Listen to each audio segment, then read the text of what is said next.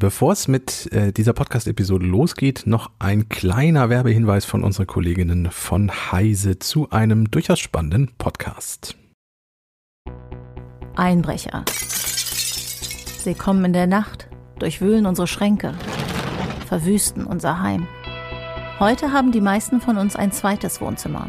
Bei Instagram, Facebook oder TikTok teilen wir unser Leben, feiern unsere Erfolge und laden Freunde, Bekannte und jede Menge Unbekannte in unsere Privatsphäre ein.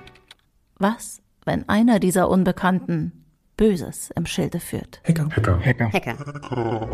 Wir erzählen die wahre Geschichte eines solchen Hacks und wie Erpresser durch Social Engineering den Instagram-Account einer olympischen Schwimmerin kaperten. Da bin ich schon in Tränen ausgebrochen, weil ich schon wusste, okay, jetzt habe ich irgendwas falsch gemacht. Die Maschen der Angreifer sind vielfältig und individuell auf die Opfer zugeschnitten. Nur wer sich auskennt, hat eine Chance, ihnen zu entgehen. Und manchmal nicht mal dann. Denn wir alle haben unseren blinden Fleck und irgendeinen Trigger, der uns immer ins Straucheln bringt. Bits und Böses. Der neue Tech Crime Podcast von Heise Online beleuchtet die dunklen Ecken des Internets und zeigt euch die miesen Maschen der Erpresser und Datendiebe. Alles, was man reinstellt, persönliche Daten, Fotos, Interessen und so weiter, all das äh, kursiert und kann dann eben auch missbraucht werden von, von Angreifern. Bits und Böses, der Tech Crime Podcast von Heise Online. Jeden Dienstag, überall, wo es Podcasts gibt.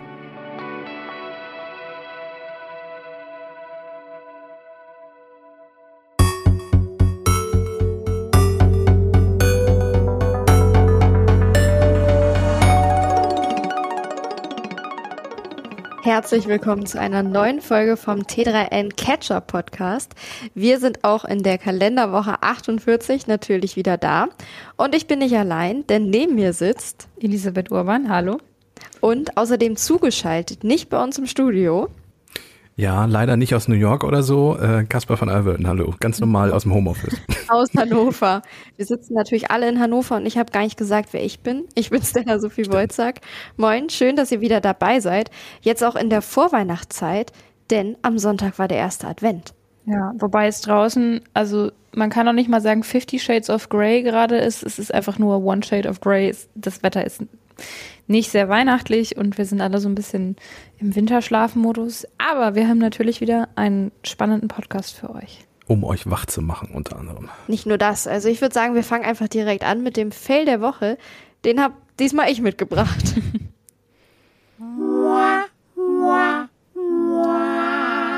Der Fail der Woche. Dann erzähl doch mal, was du uns mitgebracht hast.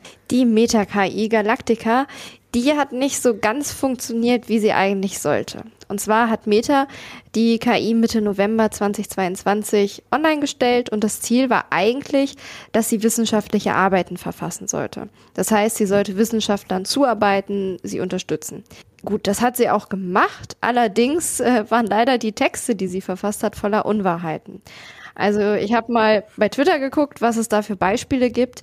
Es klingt so ein bisschen nach einem Kinderbuch, finde ich, denn Bären sollen im Weltraum leben. Und wie sind sie da hingekommen? Ganz einfach, bei einer Weltraummission sind sie eben mitgeflogen und dann hat es ihnen da scheinbar ganz gut gefallen. Sie sind gleich da geblieben.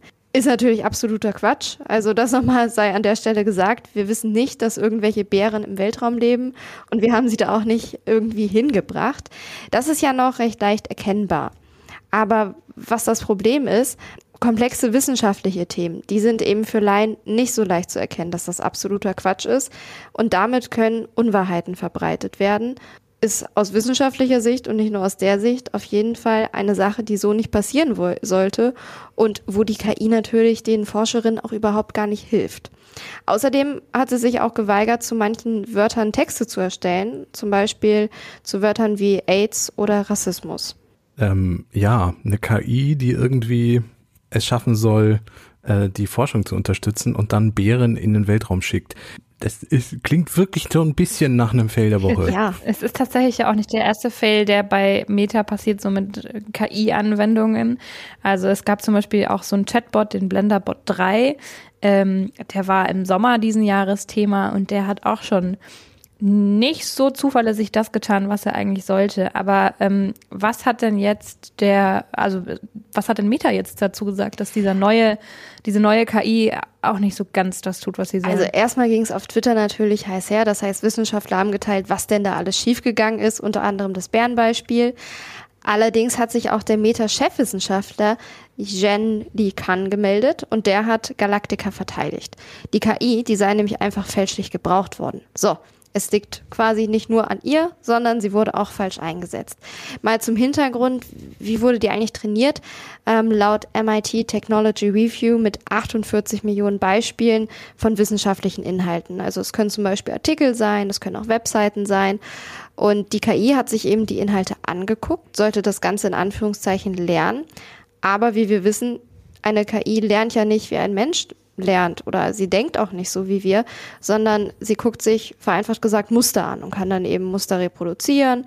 Ist so ein bisschen eigentlich wie so ein Puzzle. Und dementsprechend hat sie an der Stelle dann auch manche Sachen falsch zusammengepuzzelt. Meta hat daraus jetzt folgenden Schuss gezogen. Galactica ist erstmal pausiert. Wann sie wiederkommt, das ist nicht veröffentlicht. Allerdings dürfen Wissenschaftler sie nutzen, das heißt äh, nicht Galactica nutzen in dem Sinne, sondern eben die Ergebnisse mit denen können sie wohl forschen. Allerdings nur, und das fand ich ganz witzig, so war es auf Twitter geschrieben, auf dem Papier dürfen Erfahrungen reproduziert werden. Und da habe ich gedacht, okay, das ist spannend, weil es ist ja eine KI und eine KI funktioniert ja nicht auf dem Papier und dann wirklich deutlich zu machen, auf dem Papier. Nicht im Netz, bitte. Und auch nicht im Internet, da wollen wir sie nämlich aktuell nicht haben. Aber insgesamt, die Wissenschaftler waren, wie gesagt, gespalten. Ähm, der Meta-Chefwissenschaftler hatte auch einen Tweet geteilt, wo zum Beispiel ein Wissenschaftler gesagt hat, nee, bei mir funktioniert die ganz hervorragend, man muss halt nur in Anführungszeichen das Richtige eingeben. Also es gibt auch Stimmen, die Galactica über den Meta-Chefwissenschaftler raus verteidigen. Und sicherlich, es kommt ja auch darauf an, was man eingibt, trotzdem eine KI, die da plötzlich solche wilden Bärentexten in die Welt setzt, ist, glaube ich, auch nicht das, was Meta den Wissenschaftlern wirklich anbieten wollte. Ja, vor allem, weil nee. diese Texte teilweise ja auch den realen AutorInnen zugewiesen wurden, so. Und ähm, wenn du als Wissenschaftler, als Wissenschaftlerin plötzlich einen Text von dir findest, der komplett hanebüchener Blödsinn ist, äh, fühlst du dich damit wahrscheinlich auch eher unwohl, würde ich mal sagen. Ja, ich bin auch fast ein bisschen froh, dass die KI es noch nicht schafft, wissenschaftliche Arbeiten zu schreiben, die jetzt dann besser sind als die von, von menschlichen Wissenschaftlerinnen. Ähm, vielleicht muss man an der Stelle auch sagen, hat Meta unter Umständen zum einen die KI überschätzt, aber auch vielleicht das Einsatzgebiet. Also ich könnte mir durchaus vorstellen, und das gibt's wahrscheinlich auch schon, dass KIs äh, die wissenschaftlichen Arbeiten von Menschen überprüfen, um zum Beispiel einmal zu gucken, ähm, ob da Blödsinn drin ist, was da drin steht, oder ob man das irgendwie noch belegen kann, oder zum Beispiel nach Querverweisen in anderen Wissenschaften wissenschaftlichen äh, Studien äh, sucht, weil das ist ja der Vorteil von so einer KI, die kann unglaublich große Datenmengen in kurzer Zeit irgendwie durchgucken. Ähm, ja, also insofern sind wir ganz froh, dass die Bären im Weltall äh, nicht stimmen. Äh, cool wäre jetzt, jetzt natürlich gewesen, wenn's, wenn die Bären gefunden hätten und die KI hätte das aufgedeckt. Natürlich, das wäre, glaube ich, auch im Interesse von Meta gewesen, allein aus BR-Sicht. KI hilft bei der Entdeckung von Bären im Weltall. Aber also mir liegt da bisher nichts vor und ich habe auch nichts dazu gefunden, äh, dass Bären zumindest in dem uns bekannten Weltraum leben. Ich möchte jetzt nicht, wer weiß, vielleicht gibt es irgendwo in ganz, ganz fernen Welten äh, lebende Bären. Kennt ihr die Steinlaus von Loriot? Die hat's ja tatsächlich, also es ist eigentlich eine Erfindung von Loriot. Ähm, das ist eine Laus, die Stein frisst, so ähnlich wie Termiten ihr Holz fressen. Und äh, die hat's dann aber in ein medizinisches Lexikon tatsächlich geschafft, Ende der, oder Anfang der 80er, weil, weil jemand das da einfach eingereicht hat. So Lexika sind ja so, dass jeder Wissenschaftler, jede Wissenschaftlerin da Texte einreichen kann und die werden dann mal mehr und mal weniger geprüft. Und dieser Text klang wohl so äh, fachlich richtig, dass man den nach der Prüfung dann in diesem Lexikon aufgenommen hat. So ein bisschen sind auch die Bären. Ich weiß, dass es auch äh, Geschichtslexika gibt, wo Leute sich einen Spaß gemacht haben, ähm, in die Antike irgendwelche Vorgänger von Fußballspielen quasi mit einem äh, Franziskanis Beckenbaues oder irgendwie so einzureichen. Und die sind dann auch in der Auflage von dem Lexikon erschienen, mhm. bis jemand drauf jemand drauf hingewiesen hat. Also ja. da wäre eine KI vielleicht ganz lustig. Wo, wobei ich glaube, dass wenn wir jetzt hier den äh, gemeinen Weltraumbären irgendwo in ein äh, Lexikon schmuggeln wollen, ich glaube, da würde schon Gegenwind Das kommen. wollen wir ja nicht. Wir wollten nur über den Fail sprechen. Vielleicht hat er euch auch so ein bisschen zum Lachen gebracht. Und Bilder im Kopf gezeichnet vor allem. Also ich, ich habe jetzt diesen Weltraumbären im Kopf, muss Also ich sagen. ich habe auch ein Bild gesehen, da hatte er wirklich so einen Astronautenanzug an und schwebte da rum. Wie gesagt, für mich klingt's nach einem Kinderbuch. Aber Wisst ihr, was wir machen werden, bevor du jetzt zum nächsten Thema überleitest? Wir werden für die Kapitelmarke, für dieses Thema, werden wir die DALI-KI Oh. bitten, einmal einen Bären im Weltraum zu generieren. Und das wird dann das Foto für die Kapitelmarke. Also wenn eure Podcast-App das unterstützt, dann seht ihr jetzt auf eurem Player nicht unser Cover, sondern ihr seht das von der KI erstellte Bärchen im Weltraum. das ist eine gute, machen wir spontane Idee. nachträglich. Das machen wir genauso. Ich bin gespannt, was da rauskommt. Aber wir gehen weiter zum nächsten Thema. Und zwar geht es um eine Alexa. Wer das wohl ist. Der Deep Dive. Vielleicht habt ihr schon mitgeraten, es geht natürlich nicht um eine Alexa, es geht um die Alexa von Amazon und möglicherweise, wie es hier im Doc steht, in unseren Notizen, das Ende der Sprachassistentinnen. Eieiei. Das, das Ja. klingt ja wirklich hochtrabend. Was ist denn da los? Mhm. Was ist passiert? Also die Idee hinter unserem Deep Dive ist ja, dass wir uns eine aktuelle News mal angucken und mal so ein bisschen schauen, was dahinter steckt. Und der Aufmacher war im Grunde, dass Amazon, äh, also der Konzern Amazon, so ein bisschen die Freude an seinem Sprachassistenten zu verloren, verloren zu haben scheint, so rum. Ja, Ähm, beziehungsweise ja. war das nicht der Aufhänger, sondern dass Amazon ähm, gerade sehr, sehr, sehr viele Menschen äh, gekündigt hat und die ihren Job verloren haben. Ähm, Und mal geguckt, wo die dann entlassen werden. Also wenn man dann mal drauf guckt, wo die entlassen werden, dann kann man zu dem Schluss kommen, dass Amazon seine Alexa nicht mehr so Richtig. richtig Wir liefern mal ein paar Zahlen. Also bis Ja. zu 10.000 MitarbeiterInnen sollen ihren Job verlieren. Das ist dann bisher die größte Entlassungswelle in der ganzen Firmengeschichte des Konzerns. Und nur mal zur Einordnung, wie viele Mitarbeiterinnen hat Amazon überhaupt?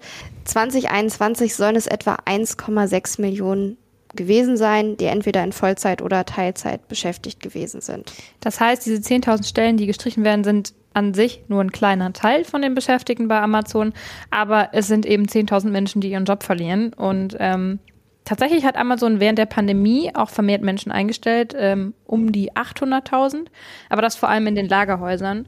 Und ähm, ich weiß nicht, es ist ja auch in letzter Zeit immer wieder sind Nachrichten reingekommen, ähm, dass sehr viele Startups, Tech- und E-Commerce-Unternehmen insgesamt äh, Massenentlassungen vornehmen müssen. Also zum Beispiel Twitter, Meta, Intel, Intel Xiaomi.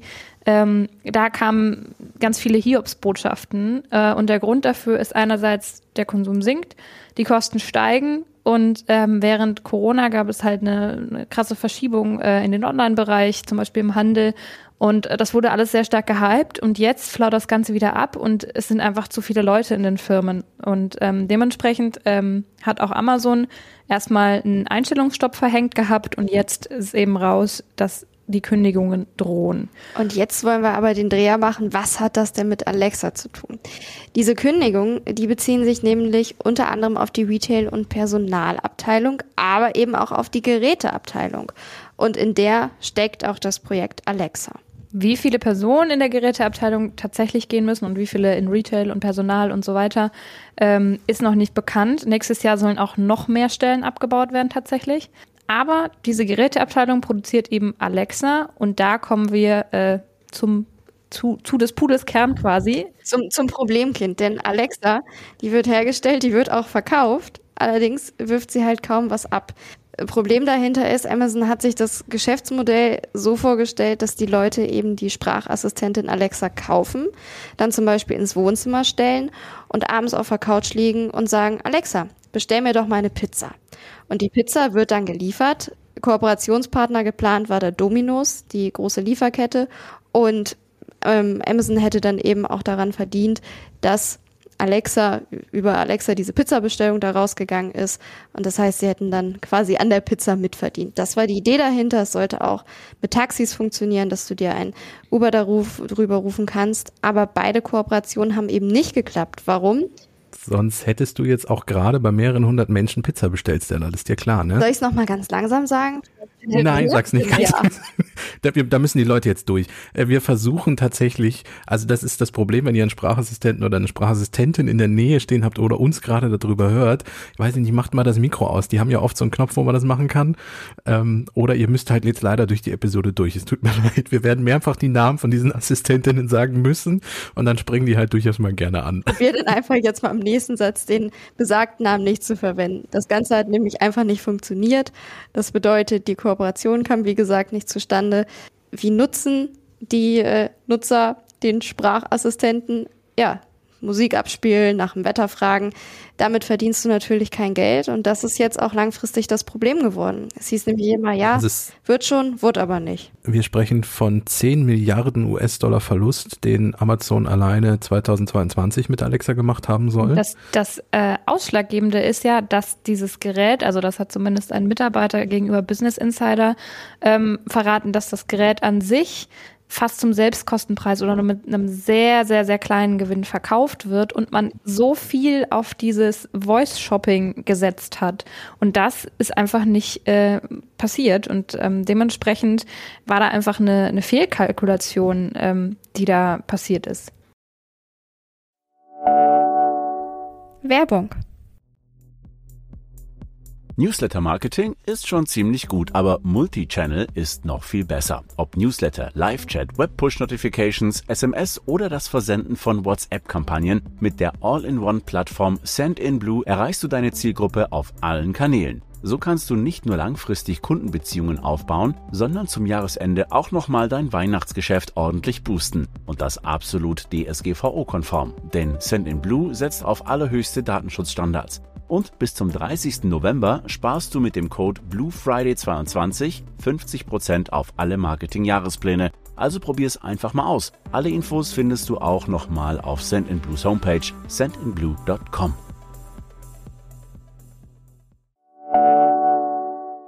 Werbung Ende.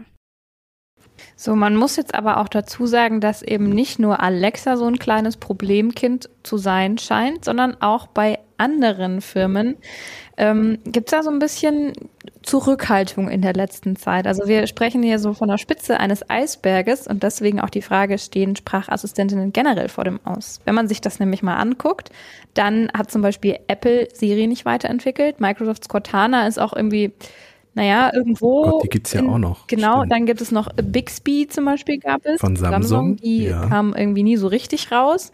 Und auch Google hat seinen Home Assistant jetzt nicht mehr so viel Aufmerksamkeit geschenkt. Ähm, laut dem Google Watch Blog zum Beispiel soll Google eben auch daran gescheitert sein, das Ganze zu monetarisieren sinnvoll.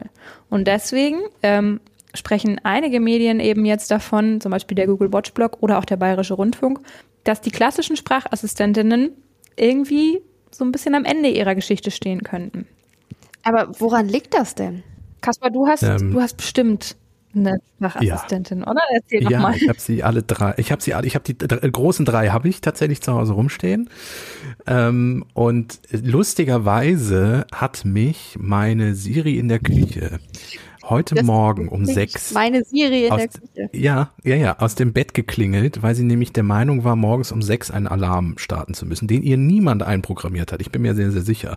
Aber heute Morgen bin ich halt um sechs wach geworden, weil in der Küche Terroralarm irgendwie Umso war. schöner, dass es auch noch in der Küche war und du aufstehen musstest dafür. Richtig, richtig. Ähm, dementsprechend passt das Thema großartig. Ich muss jetzt einfach, das wird jetzt eine halbe Stunde lang losheulen von mir, wie schlimm diese Assistenten Bitte nicht. sind. Bitte nicht. Nein, Wir unterbrechen dann rechtzeitig.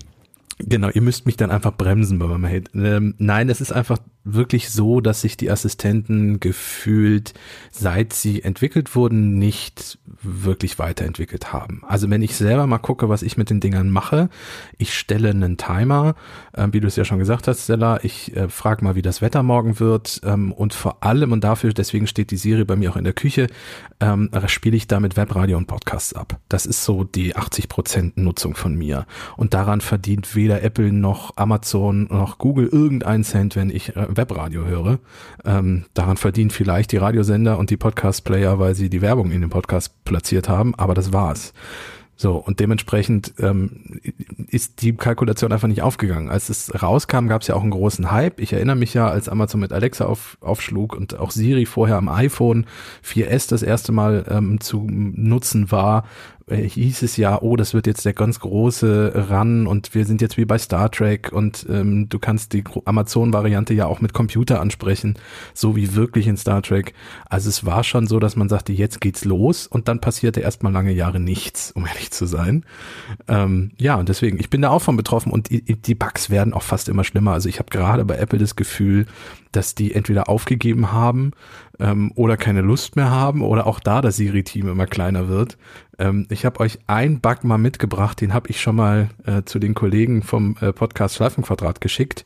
Das ist nämlich ein Podcast, den ich regelmäßig höre. Das ist ein Apple-Podcast und wenn ich den bei Siri abspielen wollte, hat sie vor einem Jahr einen wunderschönen Bug gehabt. Ich habe euch die Aufnahme mal mitgebracht. Ich spiele sie mal ab. Ich frage jetzt Siri, ob sie den Podcast mal bitte spielen kann und dann gucken wir mal, was sie stattdessen macht. Spiele den Podcast Schleifenquadrat. Ich spiele jetzt Showmaster ist mein Beruf von Rudi Carell.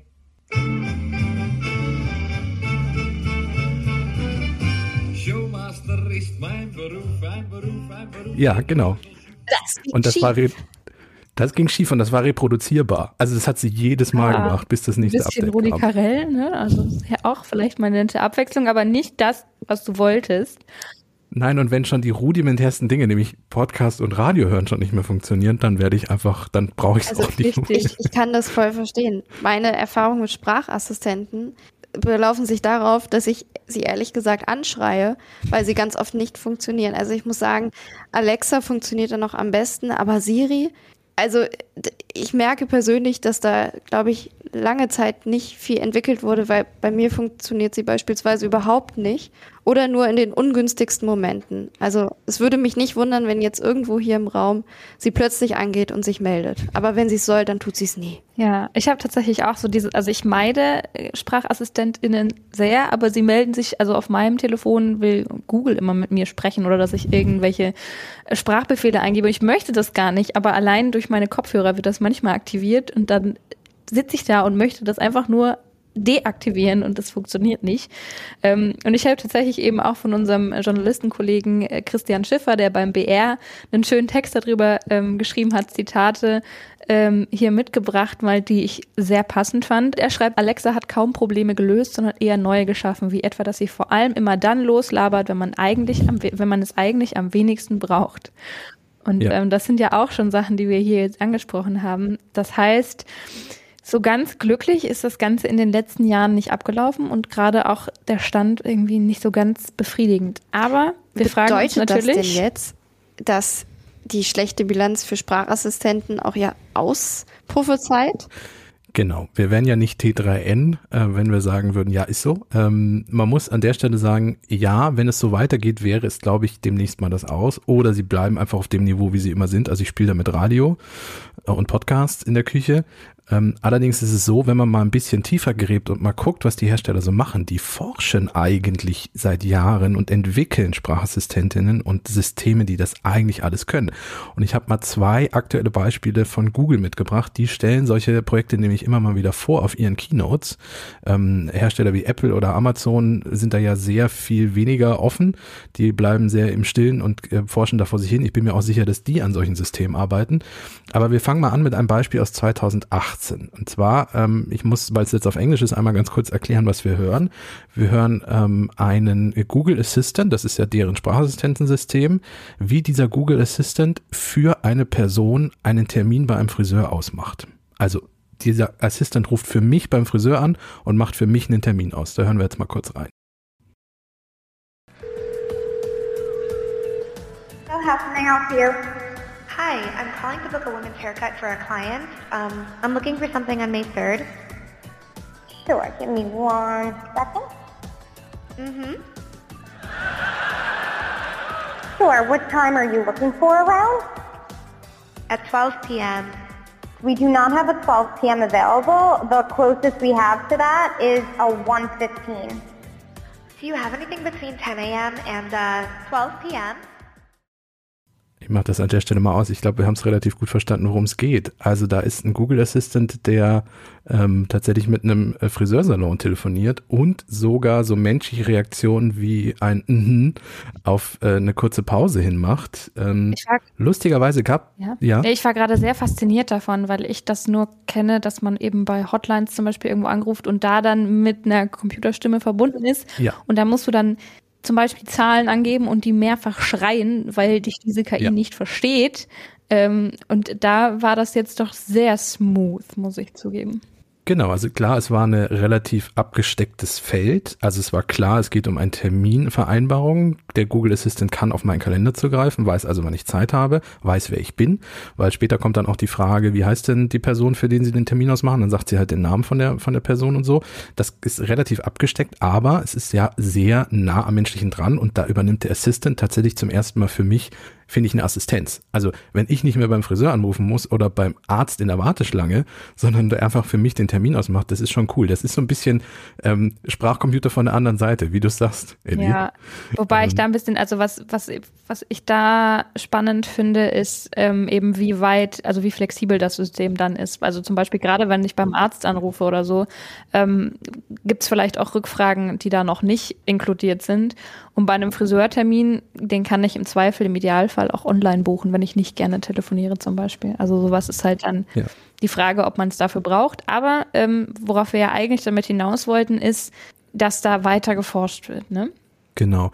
Lustigerweise, wir haben jetzt Jubeln und Klatschen gehört. Das war das Publikum, was sich diese Keynote angeguckt hat während der Vorführung. Es gab danach einen kleinen Shitstorm für Google. Die haben damit gar nicht gerechnet. Denn die KI gibt sich nicht als KI zu erkennen, wie wir gemerkt haben. Es tutet und dann geht die Person ran und sagt ja hier Friseursalon so und so und dann sagt die KI, ich würde gerne einen Termin ausmachen, ohne zu sagen, ich bin übrigens ein Sprachcomputer. Und das hat einen kleinen Shitstorm verursacht, weil die Leute schon wollten, dass man weiß, dass man gerade mit einer KI telefoniert. Und das war ja im ersten Moment nicht zu erkennen. Wenn man es weiß, hört man es, finde ich, ein bisschen, weil sie halt doch manchmal so ein bisschen eine Gedenksekunde hat und äh, auch ein bisschen arg monoton spricht, aber nur wenn man es weiß. Und das war halt so ein kleiner Shitstorm. Finde ich tatsächlich auch schwierig, gerade aus dem Grund. Es ist natürlich faszinierend und es ist auch wirklich eine Assistenz. Auf der anderen Seite, es könnte sich auch verselbstständigen, oder? Und das, also es ist ja auch, so wie ich das jetzt verstanden habe, nicht ausgerollt. Also wir Nutzer können Nee, genau, das war ein Experiment. nicht ausprobieren. Das wird ja auch Gründe haben. Aber insgesamt, es ist eine Assistenz, aber ich finde es auch schwierig an manchen Stellen. Es geht ja auch so weit, dass Google-Mitarbeiter behauptet oder einer behauptet hat, dass Lambda ein Bewusstsein habe. Ja, dazu kommen wir jetzt. Das eben war der Google Assistant, jetzt kommen wir zu Lambda. Das ist äh, von 2021, glaube ich, ein Projekt von Google, was sie da vorgestellt haben. Das ist Lambda, steht abgekürzt für Language Model for Dialogue Applications. Und das ist jetzt wirklich eine KI, die Gespräche führen kann. Und ähm, Google hat sich für die Keynote überlegt, wir tun mal so, wir sagen der KI, sie sei der Planet Pluto und wir stellen Pluto jetzt ein paar Fragen. Und das spiele ich jetzt mal ab. Das ist die KI als Pluto, die männliche KI und eine äh, weibliche Frau, die dieser KI Fragen stellt. Und die sind nicht geskriptet oder vorbereitet. Die KI reagiert auf das, was die, was die weibliche Stimme sie fragt. I'm so curious about you. I sense your excitement. Ask me anything. Tell me what I would see if I visited. You would get to see a massive canyon, some frozen icebergs, geysers, and some craters. It sounds beautiful. I assure you it is worth the trip. However, you need to bring your coat, because it gets really cold. I'll keep that in mind. Hey, I was wondering, have you ever had any visitors? Yes, I have had some. The most notable was New Horizons, the spacecraft that visited me. That must have been exciting. The team that created New Horizons was very excited to see me. I also sent them back a picture of myself since I had not been seen up close before. und so weiter und so fort. Das Gespräch geht noch ein paar Minuten, findet ihr bei YouTube. Ähm, auch da bin ich mir relativ sicher, aufgrund des Shitstorms 2018 hat Google die KI sehr KI klingen lassen, finde ich. Also ich finde, man hört jetzt, dass da ein Roboter spricht, aber sehr erstaunlich, wie sehr dieser Roboter im Gespräch einfach ähm, ja umgehen kann und wie sehr der auf Dinge antwortet und der ja sogar Pausen, in denen keine Frage gestellt wird, noch Sätze mit reinstellt. Also es war ja die eine Frage, ähm, wie was erwartet mich, wenn ich bei dir bin? Ähm, ja, wird ziemlich kalt, packt dir einen Mantel ein und dann sagt sie, oh ja, das werde ich machen und dann sagt er noch was, obwohl er gar keine Frage mehr kam. Und das ist schon, natürlich ist das auch eine KI und es ist ein neuronales Netzwerk, was dahinter steckt. Und äh, du hast ja gerade schon gesagt, es gibt einen Google-Mitarbeiter, der äh, im Nachhinein jetzt behauptet hat, dass er nach mehreren Gesprächen oder vielen Gesprächen mit dieser Lambda-KI ähm, der Meinung ist, dass da äh, ein Bewusstsein hintersteckt inzwischen, also dass es wirklich sich vermenschlicht. Wir müssen an der Stelle, ob das jetzt ein Bewusstsein hat oder nicht, aber einen Cut machen, sonst sprengen wir hier definitiv unsere Sendezeit.